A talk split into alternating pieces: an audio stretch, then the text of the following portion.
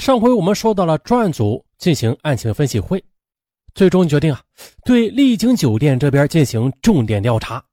如果调查没有发现有价值的线索，再考虑改为围绕铁路进行调查。于是，刑警周小辉、宋无友、李群三人在向三月二十三日下午当班的总台服务员小钟调查那天三位犯罪嫌疑人登记入住的详细情况时。小钟他忽然的回忆起了一个重要的细节：那天，那个拿着印公国身份证登记入住的家伙，是他主动提出要求入住六零三房间的。而被害人詹姆斯入住六零五房间已经有一个多月了，啊，犯罪嫌疑人登记入住时二话不说，开口就要求入住旁边的六零三的房间，这是偶然呢，还是必然呢？刑警认为。这不是巧合，这种必然性的后边估计会隐藏着犯罪嫌疑人的秘密，也许这个秘密就是刑警打开本案迷宫之门的一把钥匙。也就是说呀，犯罪嫌疑人这次抵达丽景酒店后，又主动要求提出入住六零三房间，这就说明啊，他们是知道旁边六零五房间是住着詹姆斯的。由此的查清楚之前这三个犯罪嫌疑人。或者其中的一个、两个入住丽晶酒店的情况，那就很可能的意味着获得了一把打开迷宫之门的钥匙。专案组最终决定，全体成员立即分头啊，对丽晶酒店自詹姆斯入住以来的住店旅客情况进行摸查，力求从中筛选出犯罪嫌疑人的线索。詹姆斯是一九九八年二月十一日元宵节这天抵达东莞入住丽景酒店的。自其入住至遇害身亡，中间隔了四十来天。那这四十来天里，有数千名旅客入住该酒店了。要在这些旅客中筛选出犯罪嫌疑人啊，其工作量是很大的。况且啊，当时的宾馆入住登记啊，还没有采用身份证的扫描存档方式。而鉴于三月二十三日犯罪嫌疑人之一，那个冒用河南新县啊印公国名义进行入住登记的情况，刑警估计之前他们踩点也有可能是冒用他人的身份证，因此光是采取查阅酒店这段时间的住宿登记的资料，很可能是收效其微，耗时太久，必须啊得考虑试试其他的方式。于是呢，警方经过一番讨论，认为。犯罪嫌疑人之前入住的目的是为了物色作案对象，所以呢，他们入住酒店之后肯定是要有所活动的。也就是说的，待在房间里边是无法收集到相关情报的。那怎么样的活动才能收集到相关情报啊？这一点很容易推断。无论是谁想在一家完全陌生的宾馆里打听适合某种特定条件的客人，那就必须接触宾馆内部。要么查入住登记的信息，要么就直接从宾馆工作人员那里采集。所以，只要向住店客人能够接触到的宾馆员工去调查询问，大体上就能够获得这方面的信息了。啊，这样做比查阅旅客的登记资料简单而且有效。咱说干就干，一干刑警就分头的向大堂总服务台的服务员、门童、打扫卫生的杂工，还有客房部的报务员，还有。工程部的维修工、餐饮部的服务生、送餐员等，凡是啊旅客可以直接接触到或者能够进行交流的员工，一个个的去接触，并且以聊天随和的方式向他们了解相关情况。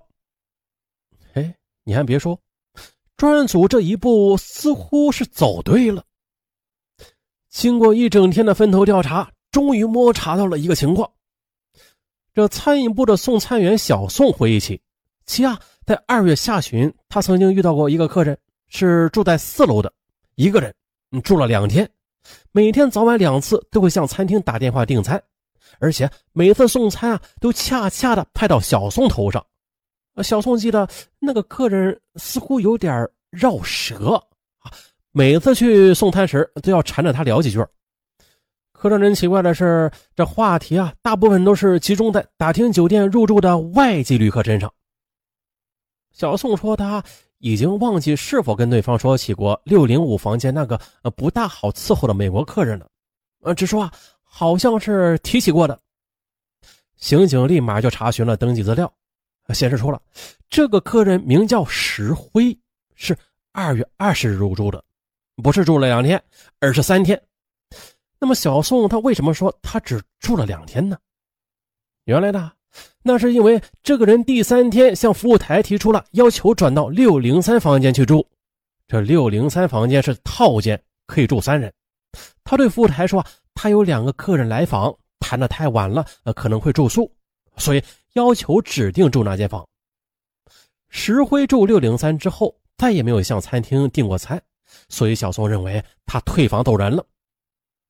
至于他所说的有人来访可能留宿的情况，那就查不到了。但是不管怎么说吧，这个身份证显示来自石家庄的客人石辉的举动，那是非常可疑的。于是专案组便指派包建国率领刑警啊周小辉啊，还有邓文成、仇小鹤四人，从广州坐民航班机前往石家庄进行调查。三月二十八日晚七时。包建国一行人抵达了石家庄，随后前往石家庄市公安局。石家庄警方积极协查，这户籍资料显示了确有石灰其人，他呢就住在石家庄市桥东区四中路修门北花市街的某号。于是，通过桥东公安分局连夜摸查，证实了石辉在家里。次日早上啊，要和朋友一起去郊区办事包建国几个决定立刻的。当晚就蹲守监视，呃，待其次日早上出门时，悄然的将其给抓捕。第二天，也就是三月二十九日晨六时许，石辉从其居住的小区里边摇摇晃晃的出来了。几个刑警看去啊，觉得跟丽晶酒店送餐员小宋说的这三个犯罪嫌疑人中的一个啊有几分相似，于是当即的悄然的将其给控制了，啊，直接拉到了市公安局。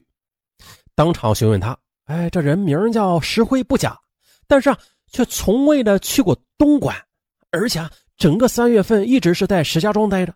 那么身份证又是怎么回事啊？难道呃这么巧，也像河南新县那位姓印的兄弟就那样丢了，最后还是一无所获啊？不是，再顺便抓个办假证呢？嘿 嘿，否，他的身份证居然是给其堂兄石兆东给借去了。那堂兄在哪儿啊？啊，最近没有见过。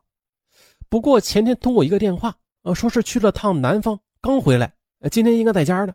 呃，他家啊就住在长安区的胜利北街的祥达巷。于是呢，包建国几个人当即的直奔胜利北街。石兆东喜欢睡懒觉，这会儿还在梦里呢。当下呢，堵了个正着。靠他的时候，刑警发现了这枕头下边居然还藏着两把匕首。控制住石兆东之后，就开始搜查了。当场抄得浪琴男表一块啊，正是詹姆斯生前佩戴的。后来呢，又对匕首进行了鉴定，证实其中一把正是用于杀害美国专家的凶器。这下案件终于有了重大突破。石兆东到案之后，很快就交代了作案情况。这该案就是由他策划的，而另外两个案犯系辽宁省沈阳市人。他们分别是施善福和刘焕森，住沈阳市铁西区和苏家屯区，具体地址不知。三人是于今年春节期间聚会时策划作案，由曾经在东莞打过两年工的石兆东提出到东莞作案，呃具体对象是在东莞常住的外国专家之类的。之后呢，石兆东就去东莞去踩点，一共跑了七家宾馆。最后选中了丽晶酒店，并且将作案的对象定位于美国专家詹姆斯。三月二十一日，三人又赶到了广州，二十三日又前往东莞作案。而至于用来登记的那个印公国的那个身份证，则是石兆东从小偷那里买来的。哎，这一个行业啊，可以延伸出很多的赚钱渠道啊，就像是小偷啊。连身份证都可以卖，哇，厉害了啊！甭管偷到啥都能变成钱，啊，开个玩笑。这案件由此真相大白了，消息啊便飞传至东莞。东莞的专案组接到消息之后，全部出动啊，飞赴沈阳，与先行赶到的包建国四人会合后，又在沈阳警方的协助之下，顺利的抓获了施善福和刘焕森，并且查获被害人的箱子以及若干赃物。就这样呢，两犯到案之后，他们的供词与案犯石兆东的供词完全相同，由此本案证据确凿，三名犯罪嫌疑人全部抓获。最终呢，石兆东、施善福、刘焕森三人于一九九八年六月十七日被广东省高级人民法院二审判处死刑，并依法报送最高人民法院核准，于六月二十四日执行死刑。